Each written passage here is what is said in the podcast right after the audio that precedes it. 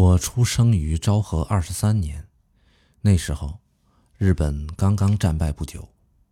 漫长的战争结束后，人们终于迎来了和平年代。想必当时的人们都希望用自己的双手重建一个新世界。很多孩子都是在那时出生的。我长大的那个城镇，到处都是小孩儿。因此，我从没缺过玩伴。孩子们个个是天生的玩家，每样东西都能当玩具。我们追着虫子来回跑，扮忍者，打棒球，和家附近的小猫小狗一起玩，并没想要特意和狗或猫玩。那时候，玩猫、玩狗、玩虫子。只是我们的娱乐方式罢了。我父亲很喜欢猫，总把家里养的猫抱在膝头。当时那一带家家户户都养猫养狗，他们当然没有什么高贵的血统，估计都是混种，每户都是放养，没有哪个邻居会特意出去遛狗。狗想出门的时候，就自己大摇大摆的出去好了。孩子们在外面玩，狗也跟着一起玩。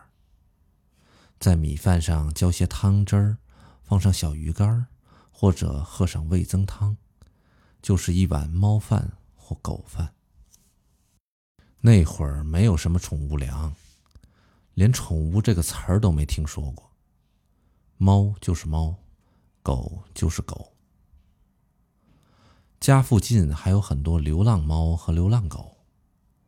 保健所的人常来镇上打野狗，用一根带着针的长木棒把它们抓住，装进笼子里，开车运走。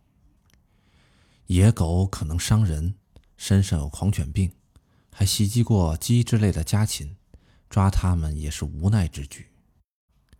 街坊四邻的狗虽然都是放养，却一定会给它们戴上项圈。以免被保健所的人误认为野狗带走。虽然小猫小狗很可爱，但孩子们要做的事情可太多了。我指的事儿当然是玩儿。总之，我们那时候真是拼命的玩儿，毛头小鬼和初中生、高中生无所谓年龄，都打成一片。我们就这样到处游戏，跑到哪儿狗就跟到哪儿。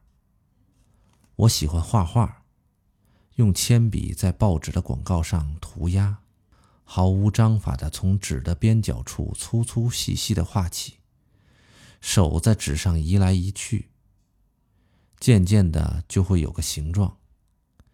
那时我就是这样画画的。我每次画画，都有邻居的孩子或大人凑过来看，称赞：“小红画的真棒。”本就擅长画画的我，得到身边人的肯定，非常开心。有时忽然就会冒出好想当个画家的想法，但这个想法每次都只是一闪而过。画画对于当时的我来说，不过是诸多趣事之一。我感兴趣的东西多到数不清，总是一个接一个，走马灯似的换。扮忍者、打弹珠、捉迷藏、玩木剑、踩高跷，到了冬天便是打雪仗、滑雪，百人一首。总之，放了学就是玩玩玩，痛快的玩到天黑。